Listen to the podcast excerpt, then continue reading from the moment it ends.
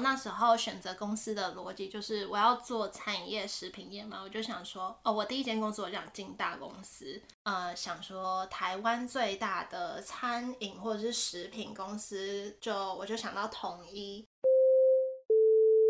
你现在收听的是佩佩没在闹，佩佩 Talks。我是佩佩，喜欢吃，喜欢旅行，喜欢追求自己的理想，也喜欢陪身边的人实现梦想。我会在这里分享我的观点，在美国的小故事，我的创业过程，让我陪你去美国，陪你聊天，也希望你们可以陪我创业。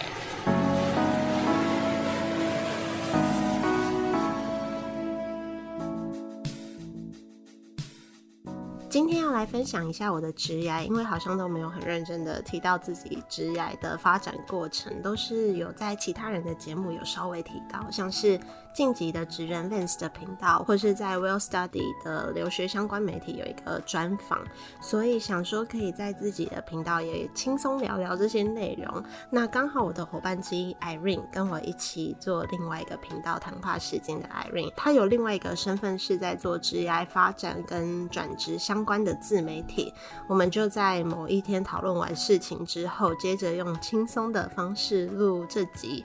那因为内容有点多，毕竟我毕业也有点久，所以。呃，会把它拆成上中下集。在这集上集呢，是从大学到毕业的第一份工作，会提到学生时期的我怎么理清方向，是用什么方式选择第一份工作。那我跟 Irene 也会分享一些我们还是菜鸟的时候的一些经历，跟觉得怎么可以处理。好，那我们就继续听下去吧。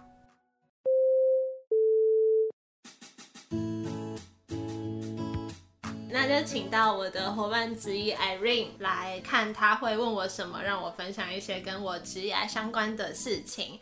那 Irene 她之前是以咸牙齿的身份来，她之前是以一个美食部落客来，在第二十二集的时候分享她美食部落客的一些心路历程。那今天为什么会找他来主持呢？我也不是乱找的，因为他有一个主要的自媒体叫做斜杠 IC，那主要是在分享一些转职啊等等的职业。的一些心得或是呃一些观念，对，然后他自己也有在做一个算是平台网站，叫做生涯通关药。对、嗯，你要不要介绍一下那个东西？好，其实是嗯呃，我自己的 IG 现在是叫斜杠 IC 嘛，那这个可能就是比较走一个个人风格，然后上面就是分享。转职啊，或自我成长啊，一些学习笔记。那我未来当然就是想要有一个自己的工作室，然后呃，跟大家分享更多更专业的转职、求职相关，还有生涯规划相关的一些呃观念，或是技巧，或是心得这样子。那这个部分就会。比较统一分享在生涯通关要，嗯、对，其实是我有加一个网站，但我一直还没有公开给大家，我就打算趁这一集，我觉得就是顺便问我采访一个文章，对，然后文章上线，我就顺便公开网站这样，不然我一直没公开。其实我去年就架好，但是到现在都还没公开，所以我想要压一个上线 deadline，就是他网站需要交出来的 deadline。没错，好，那就让你开始吧，你就把这个当你要采访我的地方。好，就是我我想要先从大学开始了解，就是嗯，我知道佩佩是读中心嘛，那呃，你在大学的时候是选什么样的科系？是就是选餐饮相关的吗？大学没有什么餐饮相哦，如果大学的餐饮相关，好像比较偏向厨师，对不对？对对，比较技职方面的。但是我其实对做菜没什么兴趣，虽然我觉得我蛮有天分的。自己说，我是真的觉得，因为我以前连荷包蛋都不会煎，可是我真的去美国自己做饭，我都会有时候觉得怎么做好吃。好，想回来，所以我我我选商学院，我是以商学院为主去出发点去选科系。为什么会选商学院呢？因为我以前在学生时期，我比较好的科目就是英文跟数学，其他都不好，所以好像商学院比较符合 这个优势，所以就是从专长上面去找。对对对，然后就是、嗯、那时候也不太知道，我是念气管系，但是也不太知道自己要念气管系。其实本来最想念会计或是财经，哎，因为数学还不错，就想说这些跟数字有关。哦，还好没有念。我真的是因为气管系都会修这些，嗯，然后修了发现真的很不喜欢，因为我觉得我大学以后的我跟大学以前我那个性格整个大变哎，嗯，对，所以就是还好，那就照顺序填到气管。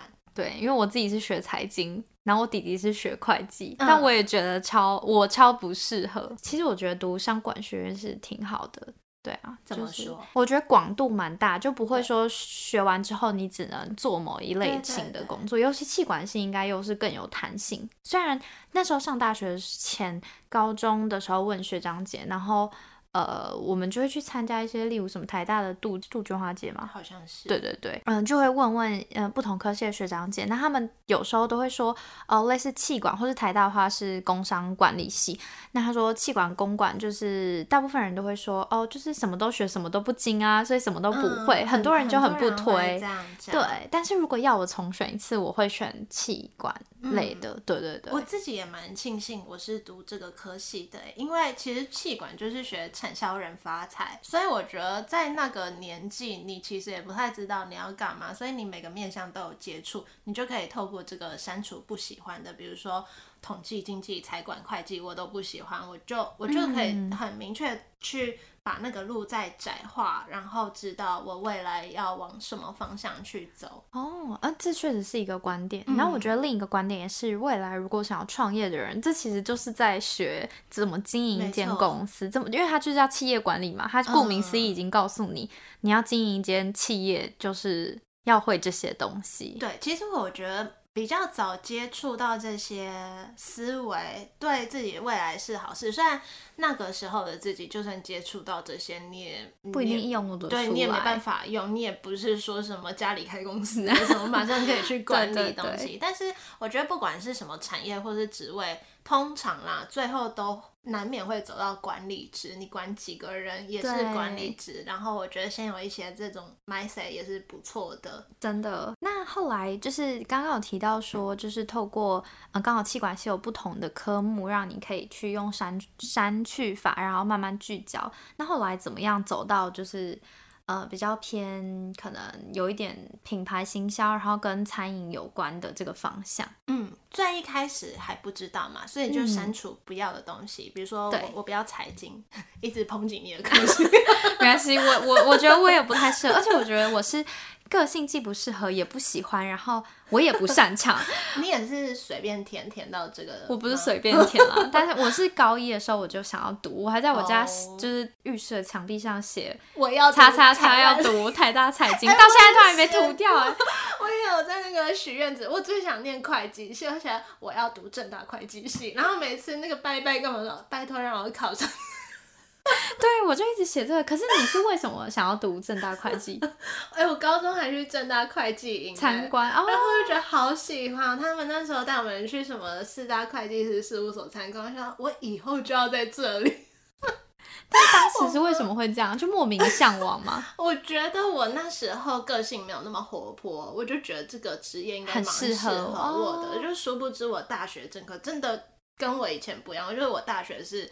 办活动的那一种的，所以我我完全坐不住。哦，那就真的很刚好啊，对啊，嗯，所以就是先删掉不要的。比如说我大三的某个暑假，其实去过一间婚顾公司实习，嗯，然后好像也做，他是抬头写也是行销实习。那可是那个那个工作环境就是几个人在一间办公室里面，然后你要一直看电脑查资料啊，然后做报告啊，啊嗯、然后我就觉得好闷哦，就是就都都不能讲话，嗯、然后就一直坐在那边埋头苦干的感觉。我觉得听起来原本以为会蛮有趣，但应该其实只是想要一个学生处理杂事之类的。没错，没错。但我就从那次的经验，我就跟自己说，我不要坐在办公室里面，就是大学就是毕业工作，不要坐办公室。哦、对，嗯，嗯。然后你刚刚说为什么会开始踏到餐饮相关的东西？其实呃，就之前我也有分享过，是大三参加一个行销比赛，然后跟一个果汁店合作。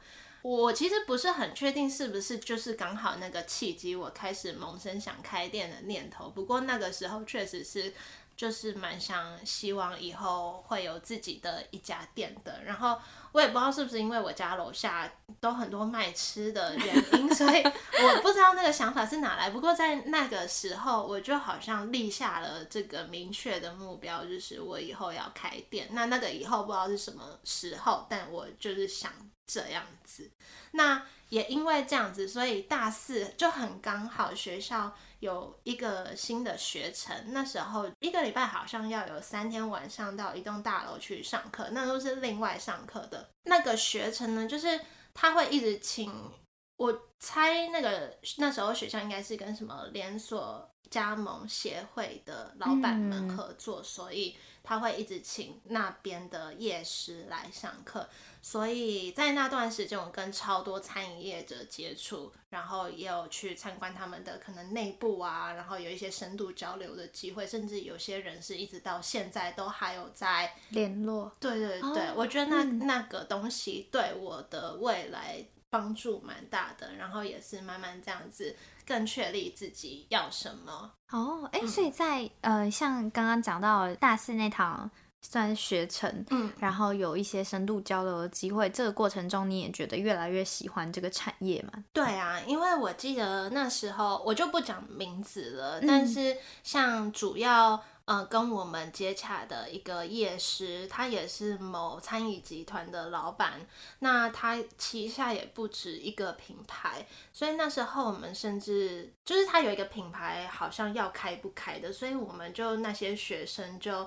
就有一段寒假的时间，一起到他们那边，然后就有一点规划那个品牌的感觉。Oh, 虽然完全没有很正式，嗯、那时候只是学生，你的技能什么都嘛不够。但是从那个时候开始，就有一些这些经验。嗯，然后我觉得我是一个很挑产业的人，然后也很喜欢跟人家交流。我觉得食物是。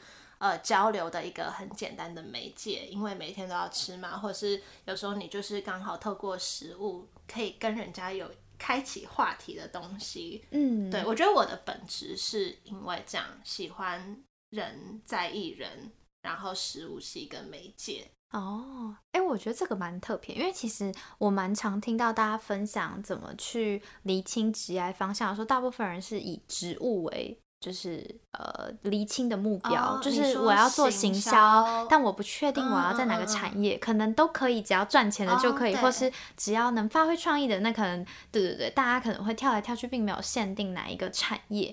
对。可是我后来，其实我我觉得我是蛮晚才意识到产业这件事很重要，因为你待久了会有一些呃 domain 的 know how，其实不太能呃不容易转移。嗯嗯对。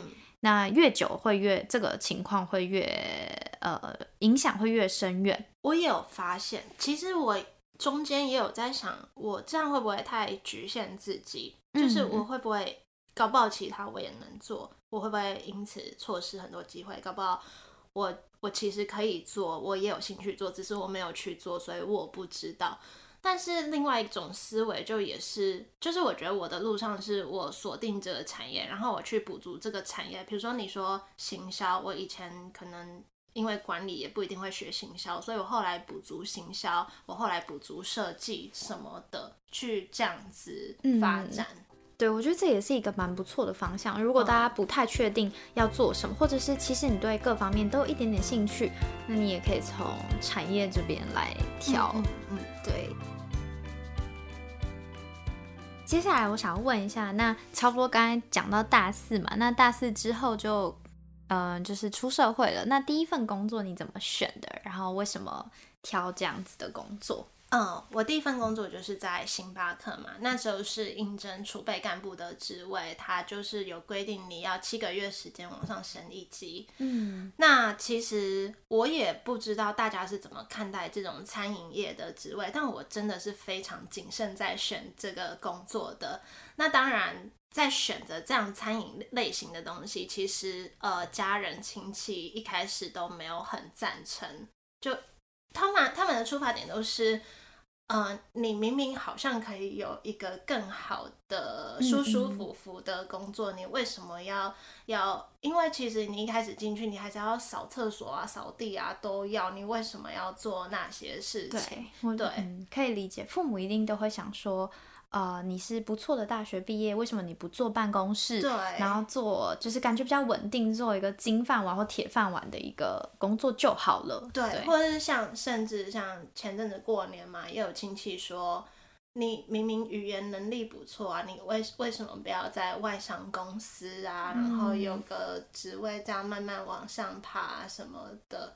其实我做蛮多劳力型的事情，嗯，但我也都很心甘情愿。我印象很深刻，那个时候全部的家人里面只有我阿公认同我，我觉得蛮感人的。就是我觉得他非常明理，他就说，嗯，每件事情都有，呃，就是他说每个工作都有最低层人员，只是说。嗯呃，其他公司可能科技业的低层人员，他在办公室，你你没有看到他在做杂事啊。因为服务业的低层人员，你要抛头露面会被看到，所以其实是一样的，只是一个在里面，一个在外面。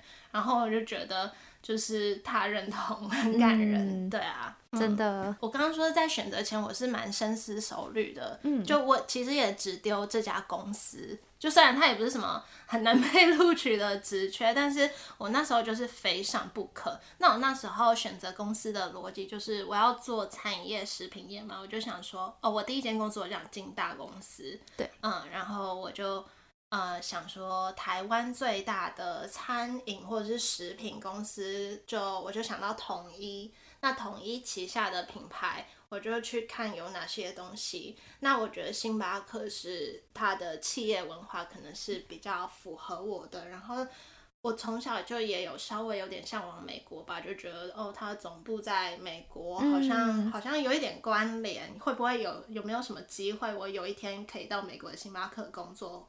就有一些这些想法。然后那时候我甚至大四，我有去图书馆把星巴克有关的书都翻过一遍。哇，对我我是真的很认真，就我不是乱选的，真的，呃，这个真的是、嗯、那时候是这样子开始的哦。而且我觉得刚刚讲到，就是你分享说大家都不支持你，但你还是很坚定的时候，我就突然想到，你觉得就是从小到大你这么努力，就不管是读书或是其他方面，你觉得是为了什么？哎，我不知道。什么你不知道？没有就好了，因为我以前小时候一直想这个问题，然后也想过说，就是也很多人会问说，啊，既然你是台大毕业的，那是不是你就应该要去做读台大才能做的事情？可是我后来发觉，这真的是一个思维陷阱诶，因为我读这么多书，或是我这么努力，其实是为了我可以有更自由的选择权，对，我可以从。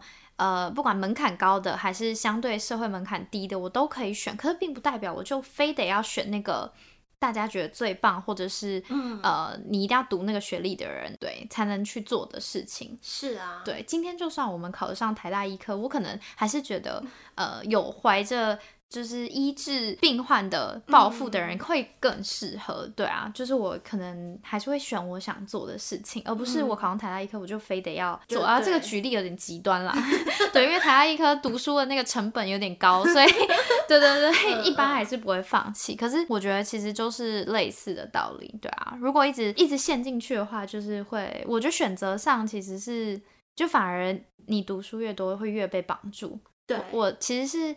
呃，我分享一点自己的，就是我其实从日本回来才意识到这件事。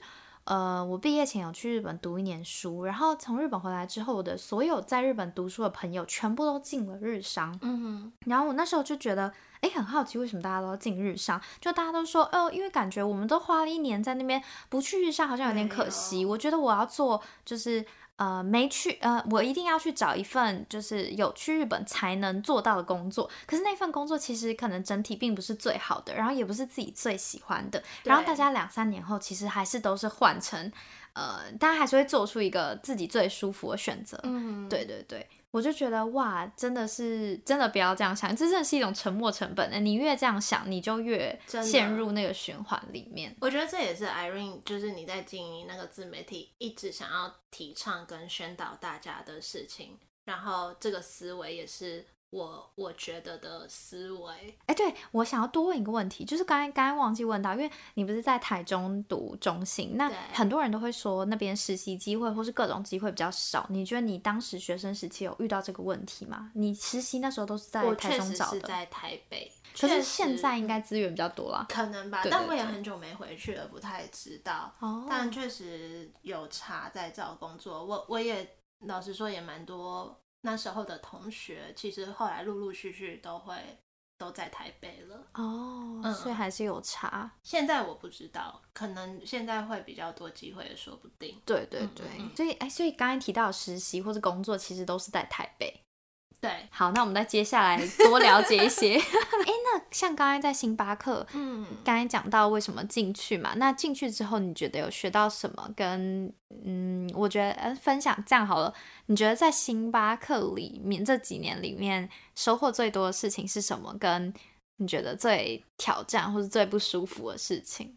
收获，我觉得是一样的事情。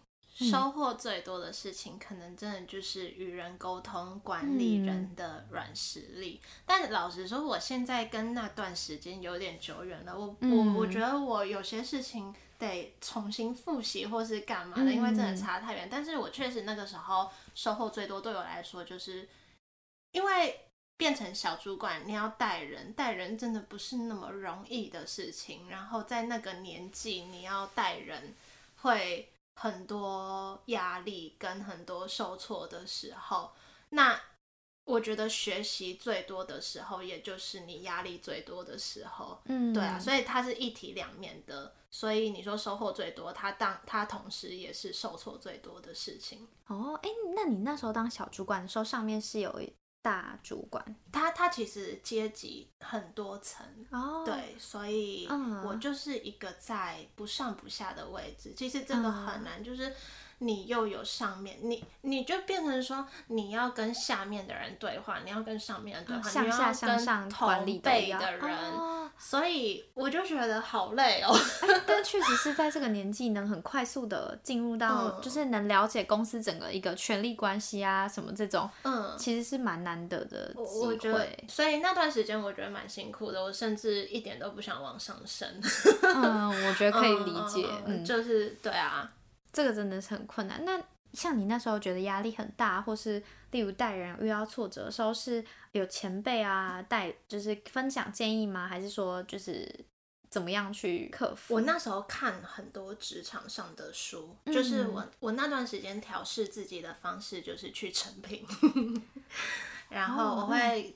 就是找休假时间，我就自己去，然后翻很多那种职场有关的书，所以我现在都不看，因为我觉得我之前都翻的差不多，都觉得那些对我来说，像有些人可能会听一些分享职职场什么待人处事的 podcast 啊，对对对，然后对我来说那些好像都是我我以前。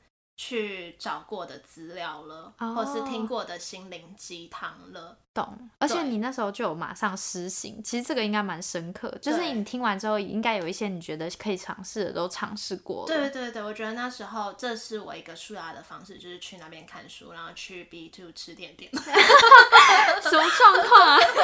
我那时候就去敦南成品，所以那那时候敦南成品要关我，我也蛮感伤的，因为那真的是一个自我对话的地方。嗯、对那个时候的我来说，就是我我也可能，嗯，我我觉得都会去楼下星巴克买一杯，然后就坐在楼梯那边翻书这样看。那你觉得，如果是你分享给当时就是当时的菜，就是你那时候是算菜鸟主管嘛？你会想对你自己说什么？就建议你。最想建议你自己的一句话，最想建议我自己的一句话，加油！就是我觉得要撑住。我觉得我遇到呃几个人，应该说，我觉得菜鸟真的是人生必经时段。我觉得。呃，大学毕业大概是几岁啊？二二三、二二、二三、二一、二二一就毕业了。二一，对对对，哎、反对吧？二一，反正我觉得二十五岁之前、嗯、这段时间，你就是一个职场新鲜人，你有很多可以犯错的机会，人家也不会觉得你怎么样，你顶你顶多被骂，然后你从中学。可是呢，你二十五岁之后，你再犯错，人家就会觉得你这个人怎么这样啊？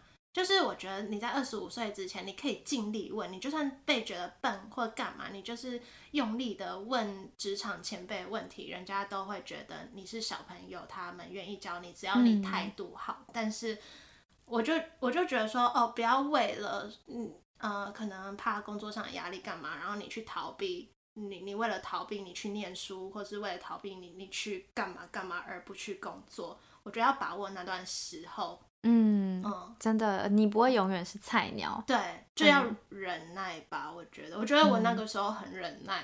你有那那时候文化会常常被骂吗？或者是常常很还是会都会，哦、嗯，嗯，或是当菜鸟也很容易被怀疑啊。比如说，某件事情出错了，第一第一个被怀疑的一定是啊，啊，一定是你弄错了，就也没有人要求的，就会直觉的觉得是你。了解，啊、嗯，那你有没有什么反问？你有没有什么就是可能职场上的一些话想要，比如说你以前当菜鸟的时候，有没有遇过什么事情是想跟现在的？比较年轻的人分享哦，因为我我基本上做的工作都算是比较坐办公室的，嗯嗯，所以就跟佩佩的职场环境蛮不一样的。呃，我的第一份工作的时候，其实算是我就算是有被老鸟欺负。嗯，对，我那时候其实就是蛮震惊的，因为我是在一间呃蛮有名的美商金融业工作，然后里面的人都看起来很体面，所以我不知道会发生这样的事情，就。呃，我中间工作了半年之后，我换到一个新的部门，嗯，然后那件事情其实是这样，就是呃，我到新部门的第一天，那呃，我上面有一个带我的算是姐姐，然后她虽然不算是主管职，因为我们的阶层并不多，但是反正她就是我的 report line 这样子，嗯，那。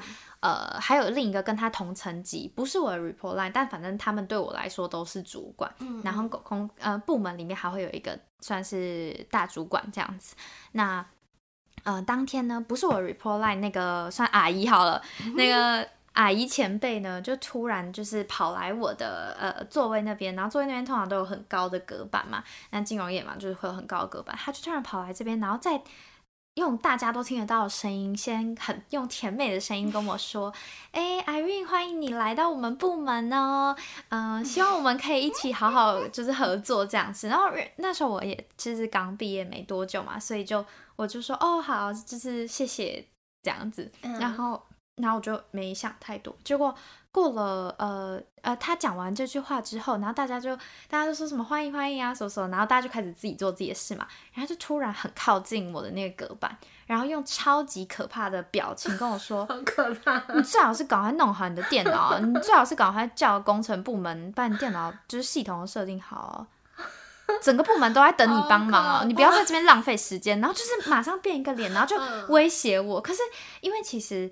呃，系统已经在处理了，然后处理系统人也不是我啊，就是我已经早上问他们说嗨，大概什么时候会好，然后我中午也问了一次，就是其实我觉得我能做的我已经做了，但重点是你也没必要这样对我吧，嗯嗯，我。就觉得哇靠，他现在就是要给我一个下马威，可是我那时候就想说，呃，我好像也不能怎么样，那时候也不能怎么样哈，对，而且他已经那么就是。呃，怎么讲？就是从刚刚的分享来说，大家也看得出来，他就是在大家面前已经先让大家知道他对我好像很好了，嗯、所以我也不太可能跟其他人说，嗯、哦，他其实这样，嗯、大家应该会觉得我自己想太多吧？嗯，对啊，所以所以那时候我就有点先蛮傻眼，然后后来其实是更就是蛮过分，他就是把一些。不想做的事给我就算了。他呃，虽然我们在外商，但那个阿姨前辈完全看不懂英文。呃，我那个时候就是在洗钱相关的部门，洗钱防治相关的部门。然后呃，每个月吧，我记得，因为有点久远了，反正就是调查局会寄一份文件来，就是说，哦，这边有一些国际制裁名单，那你们要做，你们要审查说。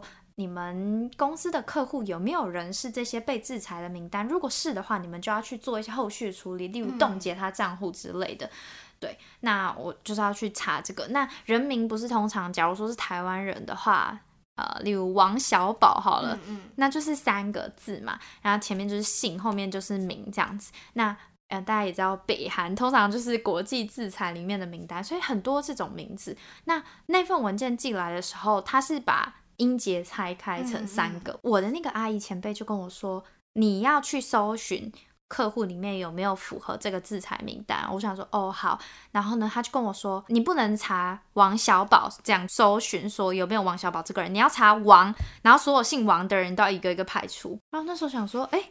我是听错了什么吗？我就跟他说，哈，可是这样不太合理，因为姓王的人很多，而且对啊，嗯、可是他就很生气，他就说他这样子分开音节写一定是有理由的。然后我就说，嗯，可是上面是就写说这一整个是一个名字。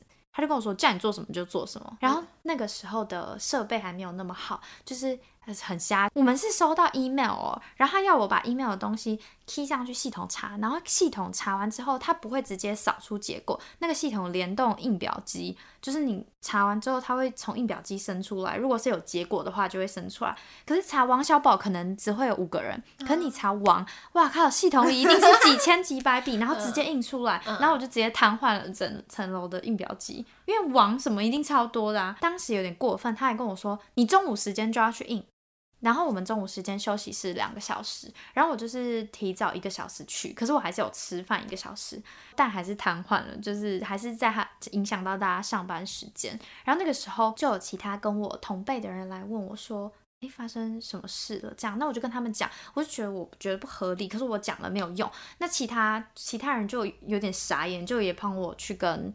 呃，那个前辈讲，那个前辈就说，他就开始怪我说，我叫他不要吃饭去弄，他为什么不去弄？他就觉得是因为我没有花那两个小时弄，所以才有影响到大家。但其实不是，因为那个印表机上说印八小时都印不完，所以我就算 就算我吃饭，我吃饭就是不吃去印也也印不完。重点是你凭什么？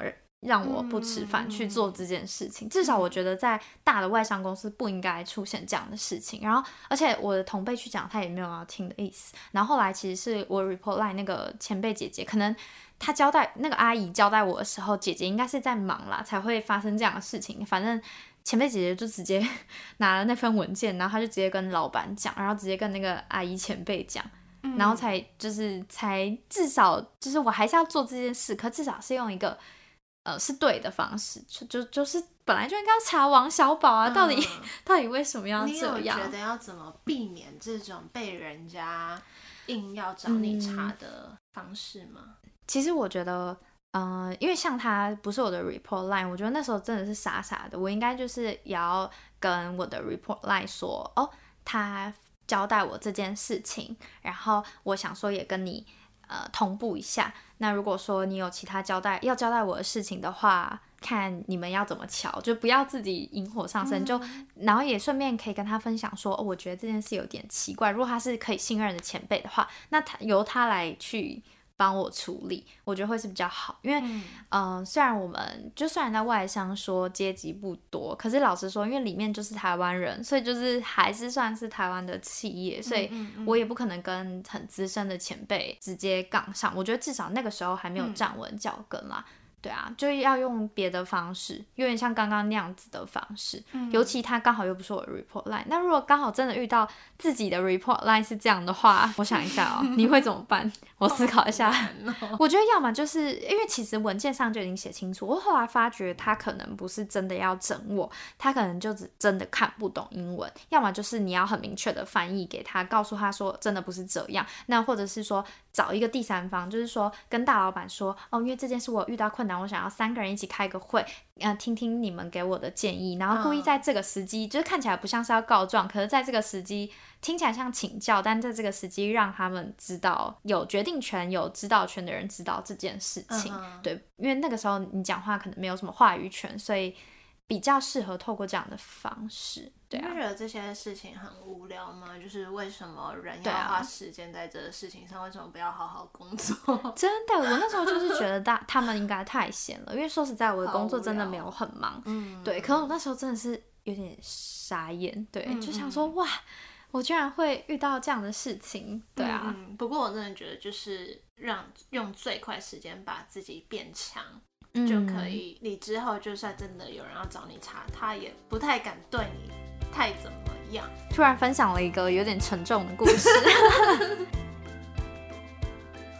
那你觉得上一份工作，就是星巴克那一份工作，带给你最就是对你未来影响最大的是什么？我觉得就是一些硬实力、软实力，其实都是硬实力。就是，嗯，我那时候会选择这个工作，就是我想开店嘛，对，所以我想要学怎么管理一家店。嗯，那在一个很有系统、很有那个叫什么，反正就是大公司里面，它很多。呃，管一家店的一些工具啊、方式，嗯、它真的都有好好的教育培训。因为我后来也有到那种比较不是有那么规模的餐饮业，那就真的差很多，就是什么东西都是没秩序、一团乱的。嗯嗯嗯。其实我也蛮建议新鲜人，如果除非你有特别偏好，你就是。呃，很确定我就是要做新创或是什么的，我都蛮建议说，第一份工作可以先从大企业开始，嗯、因为你要有有点像学习，像我们学数学或是什么，你要首先知道公式，就你要知道一间成功的企业到底怎么运作的，你未来才会知道什么事情该做，什么事情不该做。你一开始就在。嗯，杂乱无章的地方，也许你真的可以学到很多，就是也许不是你这个阶层能学到的东西，但是我觉得会蛮零、蛮碎片的啦。嗯，对对对对，我觉得是。那时候其实也是大学的一个老师给我的建议，就是先从大公司开始。嗯，他就说，如果是他的女儿，他会叫他女儿选大公司。嗯，其实理由跟你讲的刚刚也差不多。我觉得先学到大公司教给你的一些，不管是制度啊，或者做事的方法什么，就即使你只是一个。小螺丝钉，可是你只要用心看，你也是可以看一些事情。对对对。那之后到比较小的公司，你就可以比较有系统的知道说，那今天你在你这个职位，就算人家没有教你做什么，那你自己有以前的方法去改善这些事情。真的，我觉得这很重要。呃，我我也很赞同说，在大公司里面，常常只能做小螺丝钉的是有一点没有发挥空间，这这是没错。嗯、那我以前以为说，呃，在小公司我比较能看到，呃，我因为我可能可以很直接接触到 CEO，我可以很直接的接触到每一个决策流程，我以为这才是看到一间公司全貌的最好的方式。嗯、可是我还后来发觉，新创或者是小公司，呃，除非你未来就是想开这样子的公司，可通常有想要创业梦的人，通常我就是想开一间。大公司嘛，那你应该需要，嗯、应该需要去看成功的人到底怎么做。那在大公司的意义并不只在于有一个好的 title，或者是呃越做越专业这件事。其实我觉得超级棒的机会就是你要去学习这间公司到底怎么建构其他的系统制度，因为其实差你一个真的没差。这就是为什么你是螺丝钉。对，就像虽然我是门市端的嘛，但是我们那时候也是每个月都会有行销手册，虽然我那时候。不跟行销完全没关系，嗯，但是你去读那个总部给你的行销手册，你可以大概知道说，哦，原来他们在规划档期都是怎么规划的，你会大概有一些那些印象。嗯、那你之后再去执行一些你的活动，或是你要经营什么，你会把以前的印象拿来用。对对对。嗯、那呃，我想问问，为什么？那因为星巴克感觉其实让你学到蛮多的嘛，那为什么？么待了三年之后会想要离开呢？我其实最一开始啊、呃，就是进去工作前，我就给自己设定，我第一份工作就是最少要做三年。我这不适合用在每个人或是每个工作上，嗯、因为也不是叫你一定要蹲一个地方蹲三年。但是那个时候就是我给自己的一个一个，也不是目标，但就是计划是这样子。那我的原因就是我觉得。第一个，你如果未来要去找其他工作，你的履历上人家比较不会质疑你说为什么你待一下就走了。对。然后第二就是，我觉得三年你更可以看到公司的全貌，尤其是我在的那个地方是每一年的职位都不太一样的，哦、所以即使活动都大同小异，但是因为你职位不一样，你每一年做的事情、负责的项目或是面对的人是完全不一样的，蛮不错的。因为我自己每次也都会想说，哦，感觉待个两三年其实比较好，因为你会大概公司会遇到的问题什么你会遇到，或者是随着升迁你会面临不一样的挑战。嗯嗯嗯对，但我目前我我是比较倾向于就是直接换一个工作环境我觉得就是有好也有。不好，但我也是不太赞同说可能半年就换一个，嗯、这个也是比较危险的。对对啊，嗯、我目前的话大概都是做可能一年半左右换，嗯、但我觉得真的也是要看环境啊，因为我可能做的是比较是新创。对对，那如果说可预期你未来就是呃持续几乎是做一样的事情的话，或者是你已经有更想做的事，或者是更想达成的目标，那别的地方能让你更快达成那个目标，那还是可以换。对，嗯、其实要看大家。到底想要得到什么？所以我那时候是在差不多第二年的时候，我开始决定要去美国，嗯、然后就大概计划说，说在星巴克第二年就决定要去美国。对对对，哦、然后就大概计划，可能我记得那时候应该是二零一六年吧，所以我就计划我二零一八年要出去，嗯、所以就用就往前推那段时间准备这样子，然后还有计划哦，天哪，反正就是。大概去这样子规划，我什么时候要离职，什么时候要出去。Oh. 但是我我去美国也不是一个说什么从以前就规划我要去念书的事情。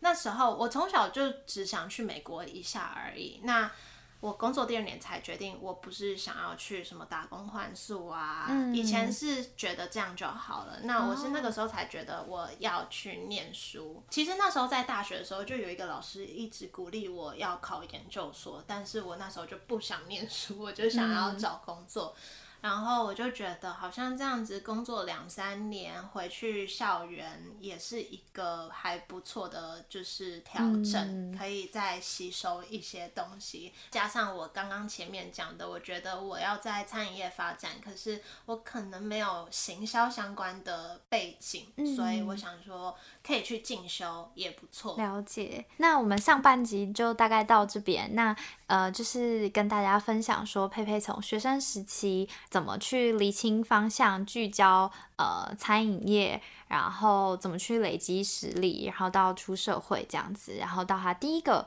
算是工作的一个转列，职涯的一个转列点。那下一集的话，就从呃他做了这个转捩点的决定之后，做了哪一些努力，然后呃在美国发生了什么样的事情，跟怎么样发展到呃像是今天有各方面创业点子啊，然后呃正在做各种尝试的现在的他，好奇怪，哎、欸，你很有主持人的架势 哎，有吗？这个频道给你。我怎么感觉我一直在讲重复的话？我觉得太久没录音，真的会就是词穷哎。很久没主持，就我自己一直很想要开机啊相关的。对啊，我觉得。但我就是点子很多，然后很懒惰啊。你可以透过这里练习。好，先从这边开始讲。我我可以直接放给你访谈别人，超懒的一个主持人。然后顺便在这边推广我自己的品牌跟我的新书，这样。对对对。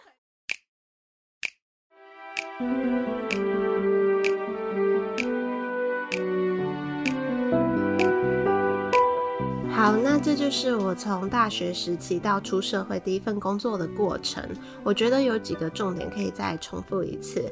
嗯，有些人可能会面临不知道自己要什么。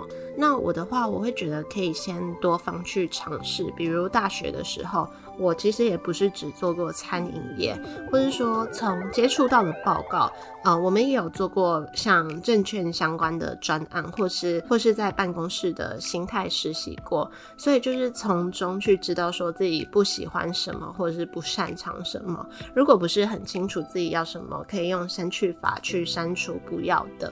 那再来，我找工作的方式算是。挑产业，挑定了这个产业，然后去补足各方面的技能。呃，我也有怀疑过自己是不是不该这么局限，所以其实我也有几个短期那种在不同产业的工作，其实会发现工作的逻辑没有差很多，有时候方法差不多，就是呃套用过去。所以我觉得，不管是挑产业还是挑职位部门，甚至是在台湾或是海外工作，好像还是一种工作的想法跟逻辑的转换。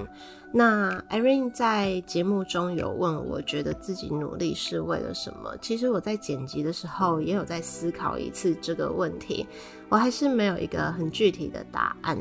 那艾瑞塔说到，努力是为了让自己有更自由的选择权，不是非得要选大家觉得好的那个。我觉得这确实是一点。那我自己还有想到另外一点，就是。嗯，我觉得这个社会充满很多不公平的事情，或是欺善怕恶的事情，或是啊、可能啊、大家会用一些呃职位啊、金钱去衡量一个人这种事情。那我希望我的努力是可以让我变成一个被尊重的人。那当我是那样的人的时候，我可以有话语权来为不公平的事情或是弱小发声。这是我想到的其中一点。我觉得还有其他原因，但我还不知道怎么具体的说出来。好，总之呢，大概就是这样。虽然把职涯拆成三集，但希望每一集都会带给大家一些观点或是想法。下一集会提到去美国前我在干嘛，还有提一些在美国的那段时间。也希望你们喜欢今天我和 Irene 的分享。如果喜欢这集的内容，也可以帮我分享出去，或是到 Apple Podcast 打新评分留言，也可以到我的 IG Peipei Talks 看我分享的日常，或是找我聊天。